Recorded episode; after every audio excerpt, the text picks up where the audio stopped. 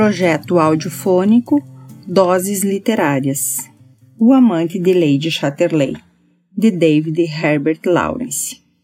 Capítulo 10, Parte 1 Constance vivia agora mais solitária do que nunca. Diminuíram as visitas ao Rigby. Clifford já não as desejava. Voltara-se contra os próprios companheiros. Tornara-se excêntrico Preferia o rádio, que instalara com todos os aperfeiçoamentos. Madrid e Frankfurt chegavam até ali, apesar da má atmosfera da região. Ficava horas a ouvir as irradiações, com grande tormento para Constance.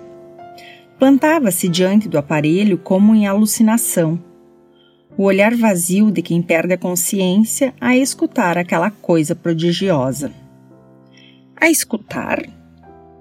Ou era uma espécie de soporífero em que emergia enquanto outra coisa se passava nele? Constance não o saberia dizer. Refugiava-se em seu quarto ou na floresta. Uma espécie de terror empolgava-a muitas vezes. O pânico dessa demência invasora da civilização. Depois que Clifford adoeceu da doença das atividades industriais e se tornou um ser de dura carapaça utilitária por fora e de polpa mole por dentro, um desses extraordinários moluscos do mundo industrial e financeiro, Constance viu-se de todo perdida. Perdera até a liberdade, porque Clifford a queria sempre ao pé de si a ideia de Constância abandoná-lo produzia-lhe terror. A polpa mole de dentro tinha necessidade da esposa. Uma necessidade infantil, quase idiota. Era preciso que em Rigby figurasse Lady Chatterley, sua mulher. Do contrário, sentir-se-ia perdido como um idiota no deserto. Com verdadeiro horror, Constance compreendeu tudo Via o marido falar aos diretores das minas, ao conselho administrativo, a jovens sábios, e sentia-se consternada diante da perspicácia de Clifford e do seu estranho poder sobre os homens que o mundo chama de práticos. Tornara-se ele mesmo o homem prático, extraordinariamente perspicaz e poderoso, um dominador e Constance via a influência da senhora Bolton nessa mudança do esposo. Mas esse homem prático e perspicaz tornava-se um idiota quando vivia emotivamente. Adorava Constance como a uma divindade, um ser superior, e votava-lhe uma curiosa e abjeta idolatria de selvagem um culto baseado no medo imenso e também no ódio que lhe inspirava o poder do ídolo. Tudo quanto pedia era que Constance não o abandonasse. Clifford, disse ela, depois de ter obtido a chave da cabana. Quer você na realidade que eu tenha um filho? Ele a encarou com os olhos pálidos um pouco salientes que traíam inquietação. Isso me seria indiferente caso nada se mudasse entre nós. Como nada? Nada mudasse entre nós em nosso afeto de um pelo outro. Se for para haver mudança, já não é a mesma coisa que venha um filho. Além de que, eu mesmo poderei ter um filho algum dia. Ela o encarou espantada. Algum dia, eu disse, repetiu ele. Diante da persistência do olhar da esposa, Clifford sentiu-se mal. Então não ficaria satisfeito que eu tivesse um filho? Repito que não quero outra coisa, volveu ele precipitadamente. Contanto que seu amor por mim não seja atingido. Em caso contrário, oponho-me violentamente a isso. Constance, fria de terror e desprezo, nada achou que dizer. Aquelas palavras eram de um idiota. Positivamente, ele já não regulava. Oh, Isso não mudaria em nada os meus sentimentos por você, disse por fim com certa ironia. Está muito bem. Nesse caso, não vejo nenhum inconveniente. Seria encantador termos aqui uma criança a brincar pela casa. Uma criança a quem pudéssemos assegurar o futuro. Meus esforços teriam um fim. E, como era o filho de minha mulher, seu filho, eu o consideraria meu também. Porque em tais assuntos, quem conta é você. Não tenho voz no caso, sou zero. Em assunto de vida, o grande ser é você. Não é assim? Quero dizer que só por você sou alguma coisa. Vivo para você e seu futuro. Por mim não sou nada. Constância o ouvia com repulsão e contrariedade crescentes.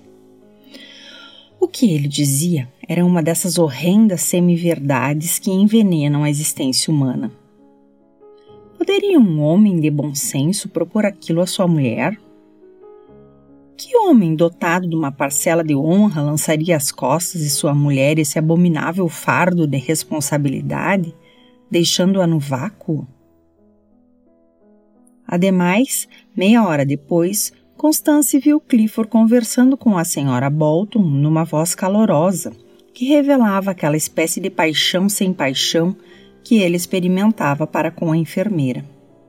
Como se se tratasse de meia amante e meia ama de leite. A senhora Bolton o vestia cuidadosamente para receber os convidados importantes, homens de negócio que vinham à noite. Constância andava como a pique de morrer, mortalmente esmagada pelas mentiras malsãs e pela crueldade da idiotia. A habilidade de Clifford apavorava, e aquele pretenso culto por ela a aterrorizava. Porque não havia mais nada entre ambos. Um já não tocava no outro, nem na mão, Estando assim completamente separados, aquelas declarações de idolatria a torturavam. Era a crueldade da impotência. Constance sentia-se perto de perder a razão. Refugiou-se cada vez mais na floresta. Uma tarde em que se quedara a ouvir o murmúrio da fonte, John, o guarda-caça, lhe apareceu. Já arranjei outra chave, minha senhora, disse ele, fazendo a saudação militar de costume. Ah, obrigada. A cabana não está muito em ordem, mas fiz o que pude, acrescentou ele. Mas não queria que se incomodasse. Não houve incômodo nenhum. Dentro de uma, de uma semana arrumarei lá as ninhadas, mas as galinhas não terão medo da senhora. Terei de cuidar delas a miúde, mas procurarei não incomodá-la em coisa nenhuma. O guarda pousou nela os seus vivos olhos azuis com ar distante. Tossiu. Está doente? Indagou Constance. Não é nada, um resfriado. Minha última pneumonia deixou-me esta tosse que vem e vai. Millors conservava-se distante evitando aproximar-se dela. Constance passou a visitar a cabana com frequência pela manhã e à tarde, mas raro o encontrava lá. Não havia dúvida de que ele a evitava. Millors insistia na sua solidão. Arrumara como pôde a cabana, colocou a mesinha e a cadeira junto à chaminé amontoou lenha e gravetos e afastou os demais objetos de modo a apagar os traços de sua pessoa ali. Fora, perto da clareira, construiu pequeno rancho de palha para abrigo dos fazõezinhos e amarrou lá as gaiolas. Um dia, ao chegar, Constância encontrou duas galinhas sobre os ovos dos fazões, arrepiadas e orgulhosas da importante tarefa aquilo abateu-a. Sentiu-se inútil, sem emprego na vida, nem mesmo fêmea como aquelas aves. Que era ela senão um pobre canteiro de terrores? As cinco gaiolas foram ocupadas por três galinhas vermelhas, uma cinzenta e uma negra. Todas se ajeitavam sobre os ovos na sua pesada e doce função de fêmeas, e, com os olhos brilhantes, fiscalizavam a intrusa, com cacarejos de cólera, quando a viam aproximar-se demais. Constance achou trigo na cabana e trouxe-o às galinhas na palma da mão. Todas recusaram, e uma delas abicou num dedo. Mas Constance insistiu em fazer qualquer coisa para aquelas mães chocadeiras que não comiam nem bebiam. Trouxe-lhes água numa vasilha. O fato de uma delas beber um gole deixou-a radiante. Todos os dias vinha agora visitar as aves. Única coisa no mundo que lhe reconfortava o coração. Os protestos idólatras de Clifford gelavam-na dos pés à cabeça. A voz da senhora Bolton e também aquele ir e vir de homens de negócio igualmente a gelavam. Gelavam-na ainda as cartas que recebia de Micaelis. E, certo, estaria à beira de morrer se algo novo não sobreviesse. A natureza, entretanto, estava em plena primavera com as campânulas a florescerem nos bosques e os rebentos das árvores explodindo chuva de gotas verdes.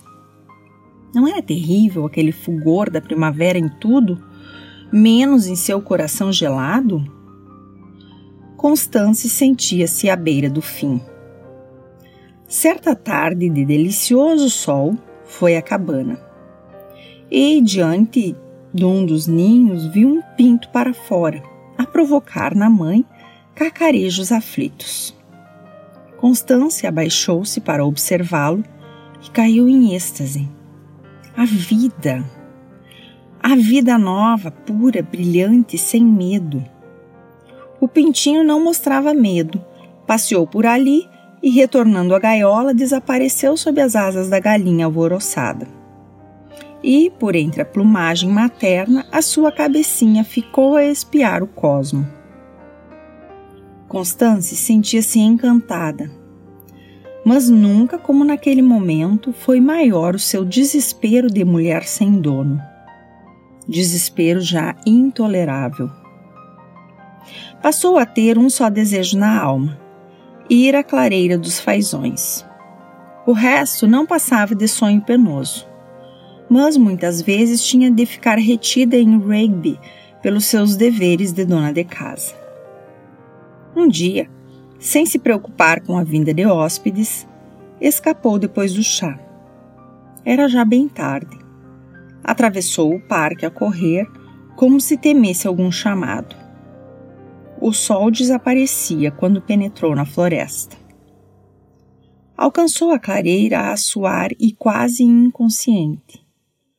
Lá estava o guarda em mangas de camisa, fechando as gaiolas dos fazõezinhos para o sono da noite. Três pintos ainda estavam de fora, desatentos aos apelos da galinha alarmada.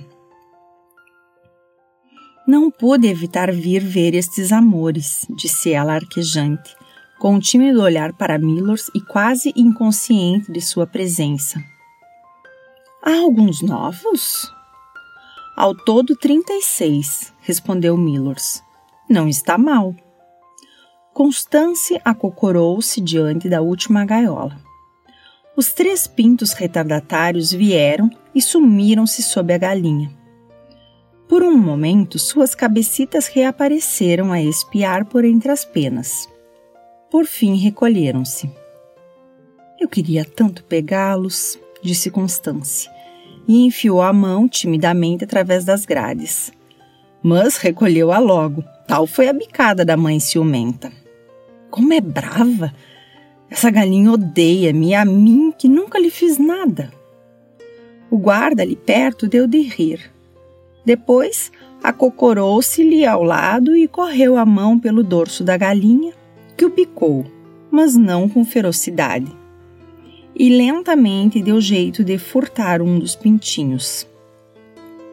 Aqui o tem, disse apresentando-o a Constance. Ela tomou nas mãos com carinho aquele átomo de vida palpitante. Mas mesmo assim o pinto lançou um olhar agudo em redor e pôs-se a piar. Como é adorável, disse ela, e impertinente. O guarda de cócoras ao seu lado tinha os olhos na cena. Súbito, viu uma lágrima cair sobre o punho da moça. Levantou-se e foi para outra gaiola. É que sentira reacender-se em seus rins a velha chama a chama que julgara para sempre extinta. E lutou contra ela, de costas voltadas para Constance. Mas a chama não esmoreceu. Milors voltou o olhar para Constance. Via ainda de joelhos, estendendo as duas mãos espalmadas para que o pintinho voltasse à sua mãe. Havia nela qualquer coisa de tão mudo, de tão desolado que suas entranhas de homem se comoveram. Sem saber o que fazia, aproximou-se de súbito, ajoelhou-se de novo ao seu lado, tomou o pintinho e o recolocou sob a galinha. No íntimo dos seus rins, o fogo rebentou incoercível. Olhou para Constance, que desviara o rosto e chorava cegamente na agonia de sua geração perdida. E o coração de macho fundiu-se de repente. Milors apoiou a mão no joelho de Constance. Ela escondeu o rosto, o coração partido, indiferente a tudo. A mão do guarda pousou-lhe sobre o ombro e de leve deslizou-se pelas costas até a cintura, num movimento carinhoso e cego. Acariciou-a docemente numa carícia instintiva e cega. Constância havia apanhado o lenço e enxugava o rosto. Venha para a cabana, disse Milors tranquilamente. E, segurando-a pelo braço, ergueu-a do chão e levou-a sem pressa para a cabana, só alargando quando a viu dentro dela. Afastou a mesa e a cadeira, tirou da caixa um cobertor militar escuro e o estendeu por terra. De pé, imóvel, Constâncio olhava nos olhos. Millers tinha o rosto pálido e sem expressão como o de um homem que se submetesse ao destino. Deite-se, disse ele, e fechou a porta, deixando o recinto em completa escuridão. Com estranha obediência, Constante deitou-se e sentiu a suave mão errante que a apalpava em procura do rosto. Mão que acariciou docemente, infinitamente calma e calmante. Depois, sentiu o contato de um beijo na face. Constance quedou-se estendida, completamente imóvel, numa espécie de sono. Estremeceu ao sentir a mão suave, que hesitantemente desajeitada, se imiscuía entre suas roupas. Mão que soube despila como convinha.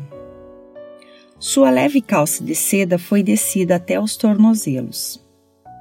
Depois, com um frêmito intenso de prazer, aquele homem tocou em seu corpo macio e lhe arrepiou o ventre com um beijo. Ia entrar, ia penetrar nela, na paz que era o seu corpo suave e imóvel.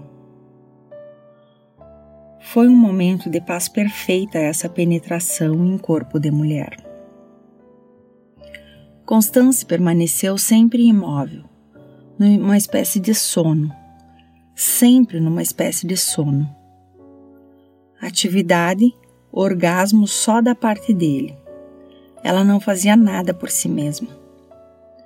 O aperto dos seus braços em torno dela, o vivo movimento do seu corpo, o jato de sêmen dentro dela, tudo não passou para Constance de uma espécie de sono, do qual só começou a sair quando ele acabou e imobilizou-se sobre a sua carne.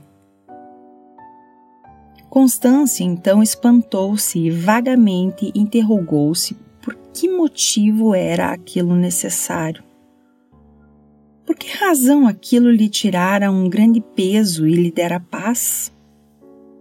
É então assim? Seu espírito atormentado de mulher moderna não se acalmava. Era verdade, então? Sabia que dar-se aquele homem era a verdade, mas que se contivesse a si mesma não era verdade, não era nada. Constance sentia-se velha de milhões de anos. Não podia suportar o peso de si mesma. Ele que a tomasse. O homem continuou deitado em misteriosa imobilidade. O que experimentava? Em que pensava? Impossível saber. Era um estranho, não o conhecia.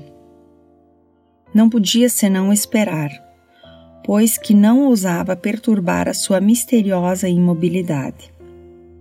E ali estava ele, com os braços em redor do seu corpo.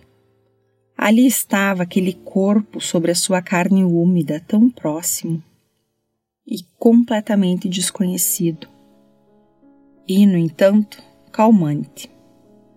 Sua imobilidade era calmante. Constância compreendeu tudo isso quando ele despertou e saiu de cima dela. Foi como se a houvesse abandonado. Depois de recobrir-lhe as pernas com as saias, o homem ficou um instante de pé, abotoando-se. Abriu tranquilamente a porta e saiu ao abrir a porta, os olhos de Constance viram a lua a brilhar por cima das carvalheiras. Ergueu-se rápida e se recompôs. Saiu da cabana. Sombras na terra, mas um céu de cristal. Claridade mínima. Milors, emergindo da sombra, aproximou-se-lhe. Quer ir? indagou. Para onde? Eu a acompanharei até o portão do castelo. Ele arranjava as coisas a seu modo, fechou a porta e seguiu-a. Não está arrependida? perguntou em caminho. Não, não. E você? Arrepender-me disto? Nunca. E, depois de uma pausa, mas há o resto. Que resto? Sir Clifford os outros, complicações. Que complicações? Interpelou Constance levemente desapontada. É sempre assim, tanto para a senhora como para mim. Há sempre complicações. Millors caminhava na sombra com passos firmes. Está arrependido? perguntou ela. De certo modo respondeu o guarda, pondo os olhos no céu. Eu julgava já estar livre de todas essas coisas. Agora recomecei. Recomeçou o quê? A vida. A vida, repetiu Constance como um eco. É a vida, disse ele. Não há meios de a evitar, e evitar a vida significa morrer. Constance não via as coisas assim. Entretanto, é o amor, disse com alegria. Seja lá o que for, concluiu Millors. Caminharam em silêncio pela floresta toda, sombras, até o portão do parque. Mas você não me odeia, não é? perguntou Constância, ansiosa. Não, não, respondeu o guarda e subitamente apertou-a nos braços com a velha paixão que une os seres. Não, para mim foi bom, foi bom. E para você? Para mim também, respondeu Constance sem grande sinceridade, porque não havia sentido grande coisa. Millors abraçou-a de novo, com calor, dizendo: se não houvesse tantos outros no mundo. Ela riu-se. Pararam no portão, que foi aberto. vou deixá-la aqui, disse ele. Sim. Constance estendeu-lhe a mão, que o guarda tomou entre as suas. Quer que volte? indagou ela. Sim, sim. Separaram-se. Enquanto Constância atravessava o parque, Millers seguia-a com os olhos, quase amargurado. Aquela criatura o tinha de novo ligado à humanidade, a ele que tanto desejava a solidão. Custara-lhe, pois, a sua independência de homem que quer viver só. Millers mergulhou na floresta toda a sombra. Tranquilidade. A lua já desaparecida. Vinham de longe os rumores das usinas de Stakes Gate e as vozes do tráfego na estrada real. Lentamente subiu pela colina desnuda, de cujo alto podia ver a região as fileiras de luzes de Stakes Gate, as luzezinhas da mina de Tevershaw, as luzes amarelas da aldeia. Luzes por toda a parte aqui, e lá os clarões dos altos fornos, a luz elétrica de Stakes Gate, aguda e má. Que indefinível brilho de malignidade havia naquelas lâmpadas! O mal-estar o eterno temor das noites industriais dos Midlands. Dava para acompanhar pelas perfuradeiras de Stakes Gate o rodízio dos mineiros das sete horas. A mina trabalhava em três turnos. Desceu na sombra para o recesso do bosque, mas sabia que ainda o recesso do bosque era ilusão os ruídos industriais perturbavam-lhe a solidão. Não havia soledade para ninguém, nem esconderijo. O mundo proíbe os anacoretas. E a dama do castelo agora ali abrir um novo ciclo de dor e condenação.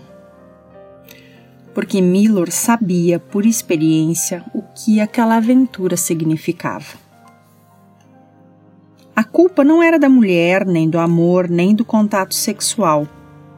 A culpa vinha lá de baixo, daquelas luzes maléficas do diabólico ruído das máquinas.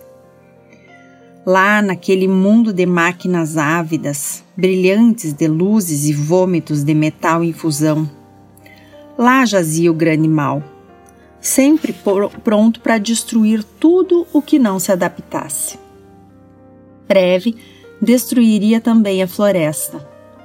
E nunca mais as campânulas floridas. Todas as coisas vulneráveis tinham de ceder diante da onda do ferro em marcha.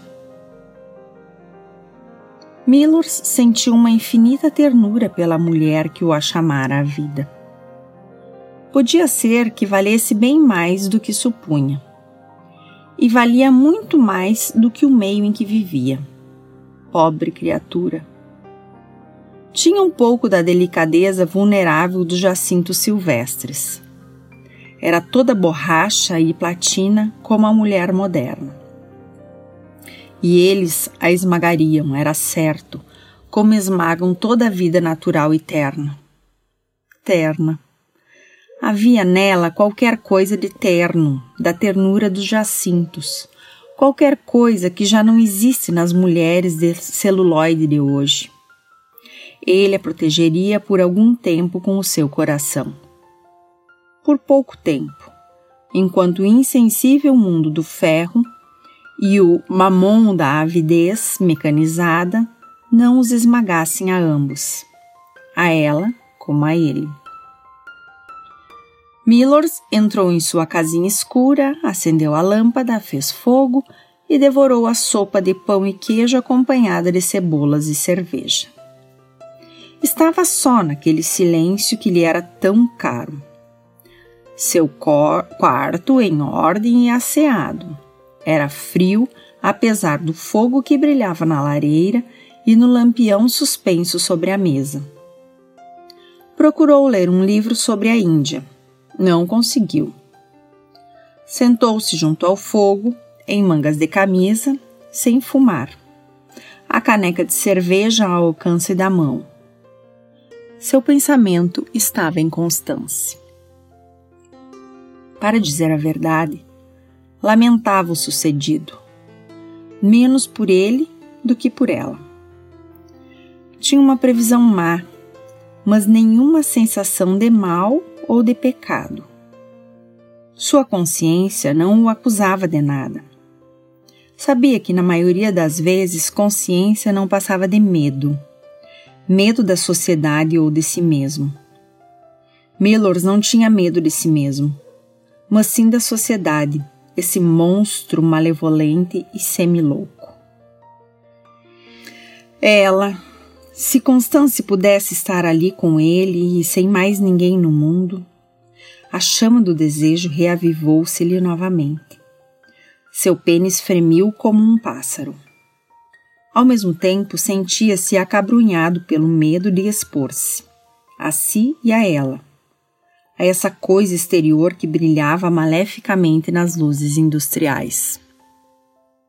Constância, pobrezinha, não era para ele mais que uma jovem criatura fêmea uma jovem criatura fêmea que ele havia penetrado e já desejava de novo.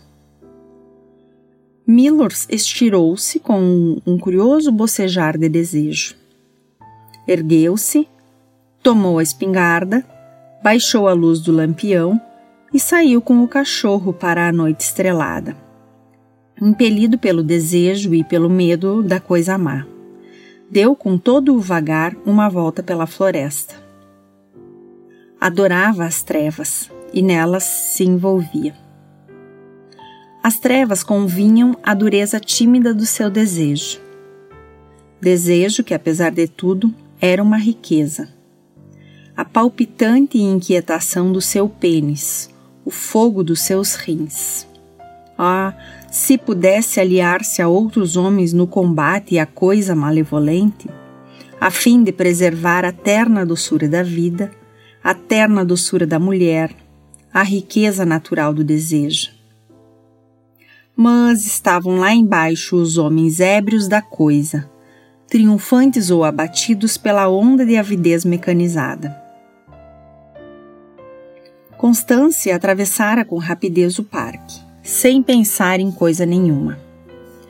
Ainda chegará tempo para o jantar mas aborreceu-se de encontrar a porta trancada e de ter de tocar a campainha. A senhora Bolton veio abrir.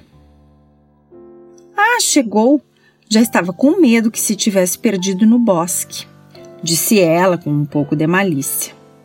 Mas Sir Clifford não a reclamou. Está com o Sr. Linley, a falar não sei de quê. Penso que ele janta aqui, não acha, madame? Provavelmente disse Constância. Será caso de atrasar de um quarto de hora o jantar? A senhora terá folga para vestir-se tranquilamente. É o melhor. O senhor Linley era o diretor-geral das Minas, um homem do norte, já idoso, sem a energia necessária para acompanhar Clifford, mal adaptado às condições do após-guerra e igualmente hostil aos mineiros do após-guerra. Linley ficou para jantar e Constance mostrou-se a dona de casa que os homens querem, modesta e cheia de atenção e cuidados, com seus grandes olhos azuis e o seu ar de tranquilidade que tão bem escondiam os pensamentos secretos. Tanto representar aquele papel que o assimilara como segunda natureza enquanto o representava, perdia a consciência de tudo. Foi com paciência que esperou a hora de subir e de entregar-se às suas cogitações. Sabia esperar. Aparentemente, era este o forte de Constância. Fechada no quarto, sentiu-se sob vaga confusão de espírito. Não sabia o que pensar. Que espécie de homem era Millers no fundo? Teria realmente amor por ela? Não acreditava nisso. No entanto, fora gentil.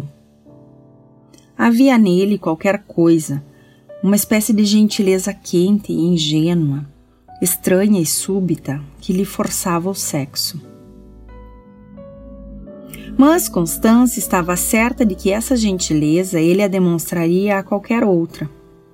Entretanto, mesmo pensando assim, Millers a apaziguava e reconfortava. E depois era apaixonado, são e apaixonado. Talvez não muito individual, com qualquer mulher teria sido o que fora com ela. Nada de pessoal nele. Para tal homem, ela não passava de uma fêmea. Talvez fosse melhor assim, porque a fêmea, nela subsistente, nunca fora tomada por nenhum homem. Os que a amaram, amaram-lhe a personalidade, não a fêmea, que cruelmente desprezaram ou ignoraram. Os homens cortejavam Constance ou Lady Chatterley, mas desdenhavam o seu sexo. Já Millers desdenhava Lady Chatterley para lhe acariciar docemente os seios de fêmea. No dia seguinte, ela voltou à floresta, tarde cinzenta e quieta. Todas as árvores no esforço silencioso de expandir rebentos. Constance sentiu no sangue o impulso forte da seiva a subir pelas árvores macias, mais alto, sempre mais alto, até os ramúsculos, para aí abrir-se em folhas, como maré montante que ascende aos céus. Chegando à clareira, não encontrou lá o guarda. Não contava muito com isso. Leves como insetos, os pintos corriam para longe das gaiolas em que as galinhas mães cacarejavam aflitas. Constância esperou. Nem mesmo dava atenção aos pintos. Esperava. O tempo corria com lentidão, como em sonho, e ele não vinha. Nunca vinha aquela hora. Era necessário que ela voltasse para o chá, mas teve de se esforçar para sair dali. Ao transpor o, portão do castelo, uma chuva fina começou a cair. Chuva outra vez, disse Clifford, vendo-a sacudir o chapéu. Chuvisqueiro leve. Constance preparou o chá em silêncio, absorvida numa espécie de obstinação. Queria ainda naquela tarde rever o guarda para verificar se era realmente verdade. Se era verdadeiramente verdade que amara a fêmea e não a Lady. Pode ler-me algo depois do chá? Perguntou Clifford. Ela o encarou. Suspeitaria de algo?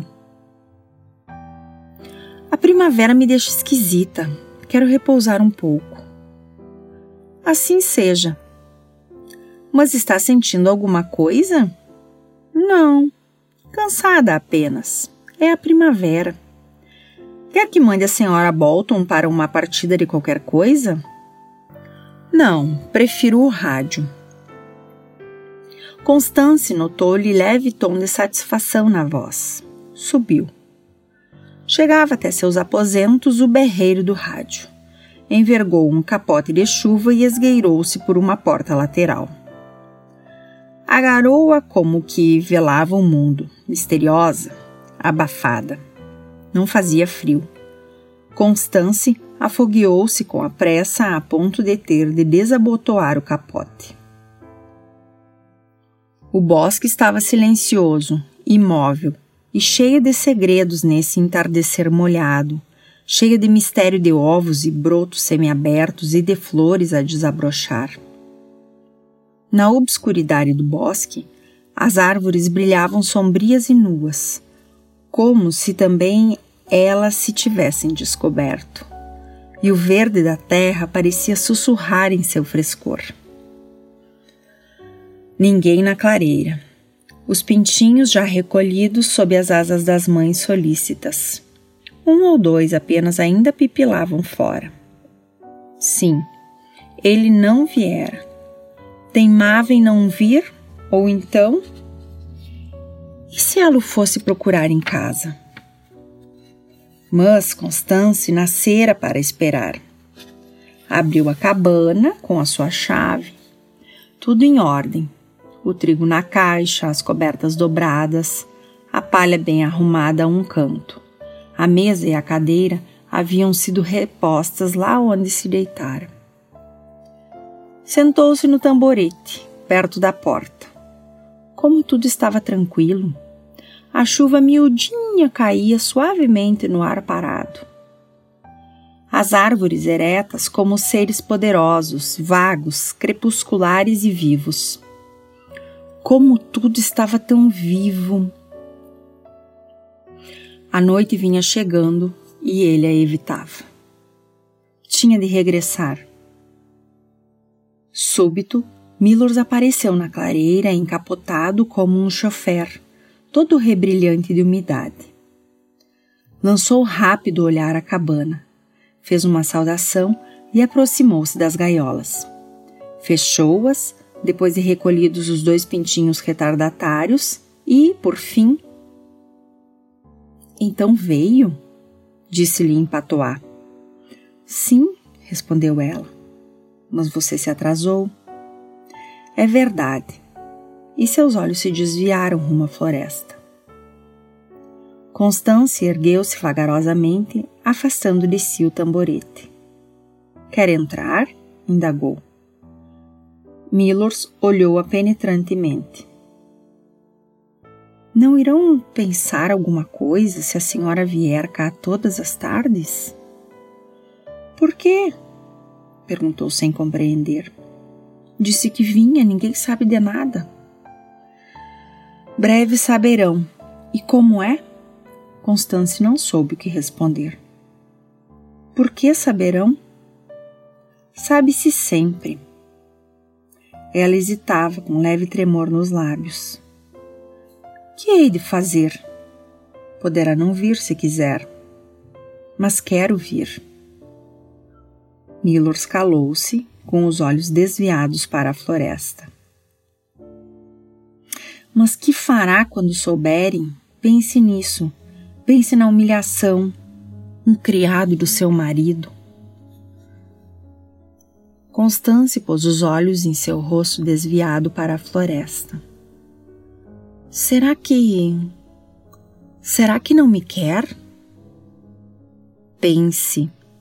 Que vai fazer se souberem? Sir Clifford e todos. Poderei ir-me embora. Para onde? Não importa para onde, tenho dinheiro meu. De minha mãe herdei 20 mil libras em que Clifford não pode tocar. Poderei deixar o castelo. Mas se por acaso não quiser sair? Sim, quererei. Pouco me importo com o que possa acontecer. Pensa que assim há de se importar. Ninguém escapa disso. Não esqueça que é lei de Chatterley e eu um guarda-caça. Seria outra coisa se fosse um fidalgo. Não, não. A senhora não terá coragem de ir-se. Sim, irei. Não dou importância ao fato de ser de Chatterley. Tenho até horror a isso. Não toma a fidalguia a sério. Você mesmo não leva a sério meu título eu? Pela primeira vez ele a fitou nos olhos. Eu de nenhum modo deixo de tomá-la a sério. Seus olhos tornaram-se sombrios, de pupilas dilatadas. Despreza os ricos? disse ele com voz surda. Não devia desprezá-los. Depois poderá ser tarde. Havia em seu tom algo de prece de advertência. Mas nada tenho a perder, disse ela com despeito. Se soubesse da minha vida, compreenderia que não perderei nada. Mas quem sabe se você tem medo? Sim, tenho medo. Tenho medo. Tenho medo de coisas. Que coisas?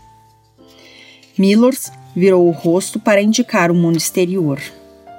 As coisas, o mundo, todos, tudo.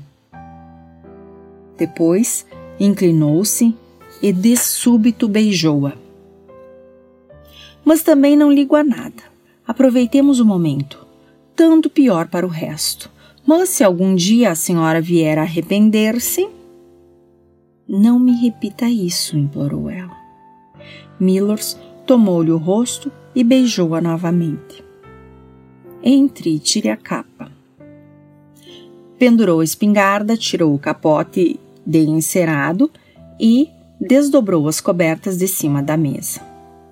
Trouxe outro cobertor para o caso de nos querermos cobrir. Não posso ficar muito tempo, disse ela. O jantar é às sete e meia. Millers consultou o relógio. Está bem. Fechou a porta e acendeu a lanterna. Em seguida, dispôs cuidadosamente os cobertores, dobrando um à guisa de travesseiro. Sentou-se no tamborete e atraiu-a para si. Com uma das mãos a segurava e com a outra procurava sua nudez. Ouviu-a reter o fôlego quando a encontrou. Constance viera nua dentro do vestido leve. Ah, como é bom apalpá-la, disse-lhe ele, acariciando-lhe com as mãos a pele delicada, quente, secreta da cintura e das ancas. Baixando a cabeça, esfregou o rosto em seu ventre e nas conchas, insistente. E, ainda uma vez, Constância espantou-se dessa espécie de arrebatamento que o empolgava. Não percebia a beleza que aquele homem achava nela ao tocar o seu corpo nu. Só a paixão compreende isso. Quando está morta a paixão ou não existe, o magnífico choque que a beleza produz torna-se incompreensível e até um tanto desprezível. Constance sentia nas coxas, no ventre, nas nádegas, a doce esfregação do rosto daquele homem, a aspereza dos seus bigodes, e seus joelhos puseram-se a tremer. Longe, muito longe, no fundo de si mesma, ela sentiu palpitar qualquer coisa de novo, como emergir de uma beleza nova, e quase teve medo. Quase não desejou que a acariciasse assim. Sentia-se empolgada, agarrada, e entretanto esperava, esperava. E quando ele a penetrou, num deleite de pura paz, continuou a esperar. Sentia-se como posta de lado, e em parte por culpa sua. Sempre quis a separação do gozo, e talvez agora estivesse para sempre condenada a isso. E permaneceu imóvel, sentindo os movimentos do macho dentro de si, a concentração, e depois o súbito espasmo que a inundou de sêmen. Depois, a lenta quebreira. Mas aquele arranque das nádegas, certo, era um tanto ridículo. Para uma mulher que assiste ao ato, o jogo das nádegas masculinas devia ser supremamente ridículo. Sim, o homem é profundamente ridículo na postura e no ato do amor. Mas Constance permaneceu imóvel sem recuar. Mesmo depois que ele acabou, não teve ânimo de procurar obter a sua própria satisfação, como fazia com Micaelis. Permaneceu imóvel, com lágrimas a lhe correrem dos olhos. Também ele se imobilizara, mas apertava-a firme, procurando aquecer-lhe as pernas, aquelas pobres pernas ao léu, cobrindo-as com as suas. Estava deitado em cima dela, aquecendo-a com o seu calor. Está com frio? perguntou com voz doce, sentindo-a tão próxima de si. É ela que se sentia tão distante. Não, mas tenho de ir-me embora, respondeu Constance. Ele suspirou, apertou-a ainda mais, depois soltou-a. Não adivinhava suas lágrimas julgava ali com ele, Tenho de ir já, disse ela ainda. Seus olhos tornaram-se sombrios de pupilas dilatadas. Tenho de ir já, repetiu,